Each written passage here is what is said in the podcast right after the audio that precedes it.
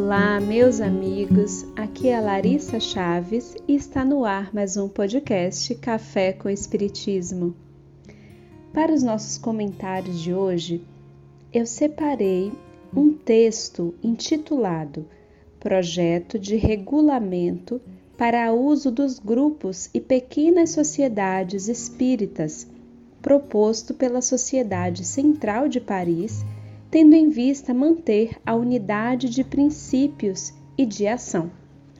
Esse texto está publicado num livro que eu gosto muito, inclusive, chamado Viagem Espírita em 1862 e Outras Viagens de Kardec, pela editora FEB.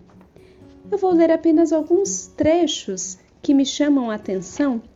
Existem vários pontos aqui que são interessantes e quem desejar ler vale muito a pena, mas eu separei alguns que considero muito interessantes para as nossas reflexões, especialmente em tempos de tantas discordâncias, tantas polaridades. Observemos o que diz Allan Kardec. Número 2. A sociedade declara aderir aos princípios formulados em O Livro dos Espíritos e em O Livro dos Médiuns. Ela se coloca sob a proteção do Espírito, três pontos, que escolhe por seu guia e presidente espiritual. Ela toma por divisa: fora da caridade não há salvação. Fora da caridade não há verdadeiros espíritas. Número 4. Todos os membros devem-se reciprocamente benevolência e cortesia. Em qualquer circunstância, deverão colocar o interesse geral acima das questões pessoais e de amor próprio, agindo uns para com os outros segundo os princípios da caridade. Número 5. Quando a sociedade for julgada muito numerosa, ou as circunstâncias assim a tornarem, poderá fracionar-se em diversos grupos, conforme as necessidades locais. Número 5, letra B. Os diversos grupos ou sociedades de uma mesma cidade constituídos espontaneamente ou nascidos de uma fonte comum, tendo os mesmos princípios e caminhando para o mesmo objetivo, devem manter laços de simpatia e de fraternidade entre si. Por conseguinte, devem evitar todas as causas de desinteligência. Nota: em caso de dissidência, aquele que crê estar com a razão deverá prová-lo, sendo mais caridoso e mais benevolente. O erro estará evidentemente com aquele que denegrir o outro e atirar-lhe a pedra.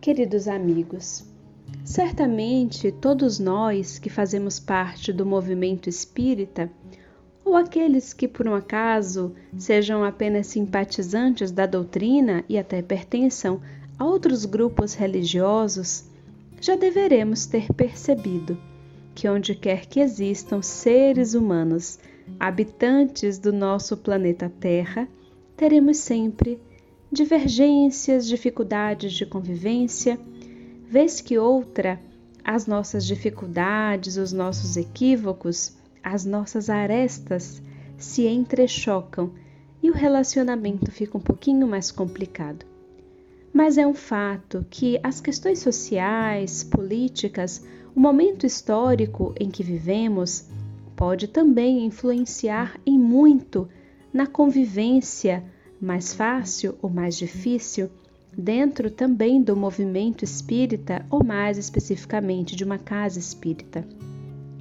E é claro que faz parte divergir. Faz parte pensar diferente mesmo quando se tratam de questões mais sérias, nós não podemos achar que somos os únicos detentores da razão. Ainda que seja difícil em muitos casos enxergar do ângulo do outro, compreender como será que essa pessoa consegue pensar dessa forma, se para mim está tão mais claro de uma forma tão divergente? É difícil conciliar mesmo.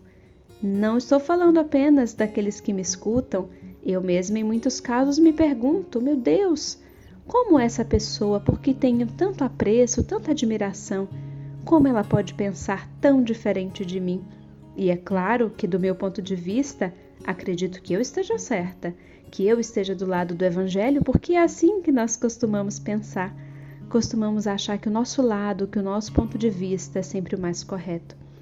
Mas o meu convite, com base no texto que aqui lemos e escutamos, não é que pensemos igual ao outro, porque podemos realmente não conseguir fazê-lo nem compreender às vezes mas mantenhamos, meus amigos, o respeito acima de tudo.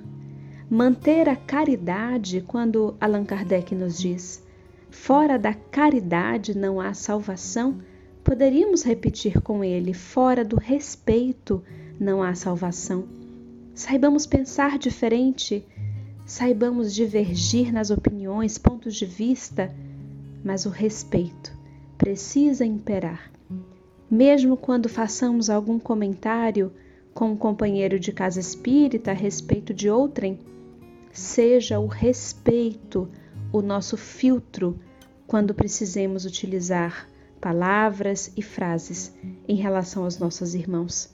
Seja o respeito o filtro também das nossas atitudes, porque as ondas vão passando. O mar da vida segue e nós nos reencontraremos com todas essas pessoas que estão no nosso caminho, com aqueles familiares com os quais possamos agora estar em divergência, com os companheiros de trabalho voluntário com os quais agora possamos estar em divergência. E quando a onda passar, lembremos-nos com tranquilidade de não ter esquecido em momento algum de respeitar aquele que pensa e age diferente. Não significa concordar nem ser conivente. Respeitar o direito do outro de ser quem ele é, de existir como ele é. Muito obrigada, queridos amigos. E até o próximo podcast Café com Espiritismo.